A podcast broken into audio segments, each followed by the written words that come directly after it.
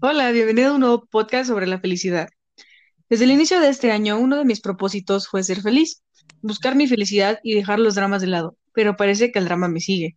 Así continué victimizándome por varios meses hasta que ya no pude escapar más de mí, literalmente. Esta cuarentena fue un puertazo en la cara. Jamás había aprendido tanto como en seis meses. Muchas cosas en mi vida y en la gente que me rodea comenzaron a cambiar y caí en cuenta que mi propósito lo había olvidado. Lo dejé abandonado, no lo estaba buscando.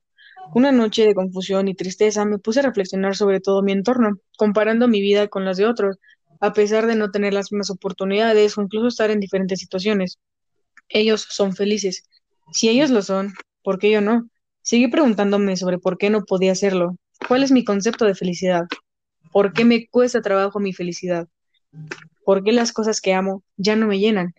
Realmente estaba estancada hasta que decidí acercarme a mis amigos y compartir con ellos este sentimiento. Les hice algunas preguntas para orientarme un poco más. Una de ellas fue, ¿qué emociones han predominado para ti en esta cuarentena, Ale? Estos últimos meses he sentido mucho estrés, angustia, soledad y tristeza gracias a la escuela. ¿Consideras que has sido feliz? Sí, ya que tengo todo lo esencial para vivir desde pequeña y más. También tengo a mis seres queridos cerca y eso me hace tranquila y feliz. ¿Y para ti qué es la felicidad? Es el sentimiento más bonito que creo que todos debemos sentir en algún momento de nuestra vida. ¿Qué filosofía tienes acerca de ella? Creo que todos podemos ser felices con lo que tenemos. Sin embargo, no hay que conformarse, pues si queremos más, debemos luchar por ello. ¿Qué te hace ser feliz? El hecho de convivir con mis seres queridos o poder tener experiencias nuevas me hace muy feliz. También las cosas simples de la vida. ¿Alguna vez has aparentado ser feliz? Pues sí, y yo creo que todos en algún momento lo hemos hecho, pero por distintas razones. Yo alguna vez lo hice por no hacer sentir mal a nadie. ¿Crees que lo material hace la felicidad? Puede que sí, ¿Por qué? pero no es esa clase de felicidad que dura mucho, pues lo material tarde o temprano se va a marchitar. ¿Qué es lo que no te hace feliz?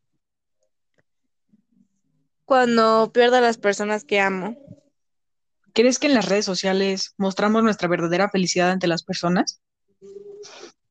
no, porque las personas suelen se ven bien físicamente para mostrar que su vida es perfecta, pero ninguna lo es en realidad.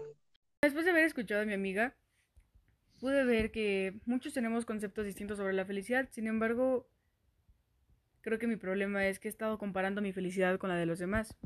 ¿A qué me refiero? Es decir, me fijo demasiado en qué le hace feliz a alguien más, que no soy yo.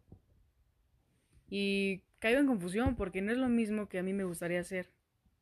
Por ejemplo, a alguien le puede gustar un helado de chocolate y le hace súper feliz porque lo está disfrutando y lo está gozando. Sin embargo, yo voy a preferir uno de vainilla y creo que por ser de vainilla no voy a ser feliz. Ahí está mi problema. Y desafortunadamente en la sociedad que vivimos actualmente te, te meten una idea sobre la felicidad en común, buscar la felicidad en lo material, en aquello que se acaba. Bien decía mi amiga, lo material tarde o temprano se acaba marchitando, se pudre, se agota. Dejemos de buscar la felicidad en esos momentos que se van.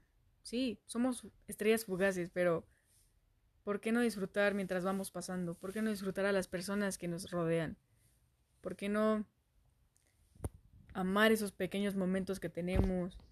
Incluso cuando estamos llorando, porque está bien no estar bien, está bien llorar, está bien sentirte estancada como yo lo estuve, está bien no encontrar salida, está bien decir, es que no soy feliz, porque nada es para siempre, nada es para siempre, son sentimientos, son emociones, y bien lo dice su, su nombre, las emociones solamente son por un momento, es decir, se acaban.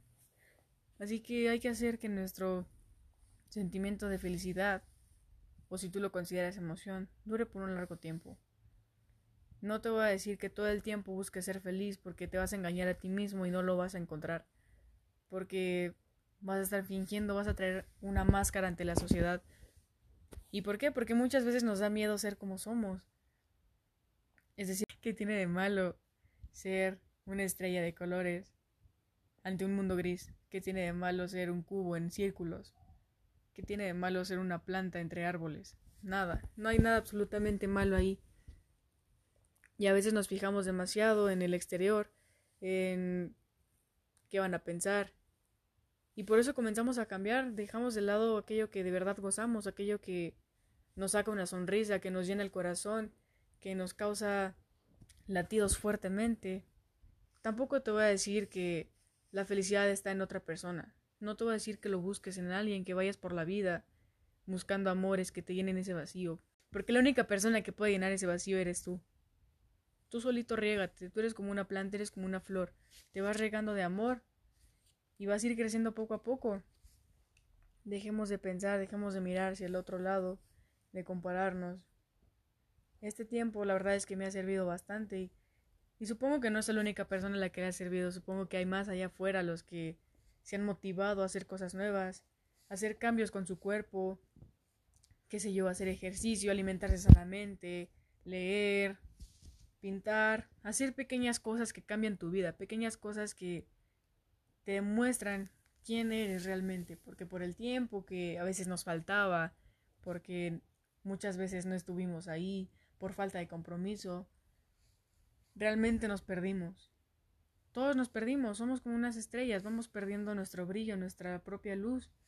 Y como te digo, vamos poniéndonos una máscara poco a poco, ocultando lo que realmente somos.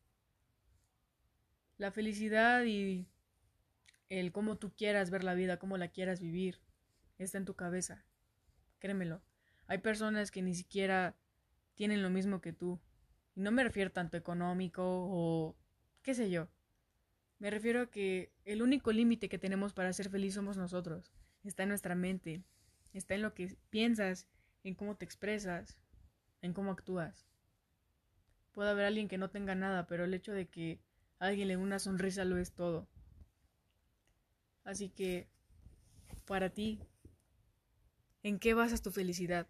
¿Realmente eres feliz? Espero que esto que hayas escuchado haya tocado algún lugar de tu corazón, porque de ahí viene, de ti, de todo lo que eres, de ningún otro lado, créeme. Pregúntale a quien tú quieras. Es más, mírate al espejo y pregúntate a ti. La única persona a la que le tienes que preguntar si realmente es feliz es a ti. Pregúntate al espejo, mírate, conócete, ve lo que te gusta, lo que no. Si tu felicidad está en mirar atardeceres o amaneceres, levántate temprano, ve y busca el lugar más alto donde puedas ver, donde nadie te tape esa vista. Disfrútalo. Llora si quieres con él. Pero no dejes de buscarte, jamás dejes de buscarte y no te pierdas por alguien más. Encuéntrate a ti mismo, búscate a ti mismo. Ahí está tu felicidad, en ti. Mira hacia adentro. ¿Sabías que hay una leyenda sobre los dioses al momento de crearnos? Muchos estaban buscando en dónde esconder la felicidad. Muchos decían que detrás de un árbol, debajo de tu pie, en el carro que iba pasando.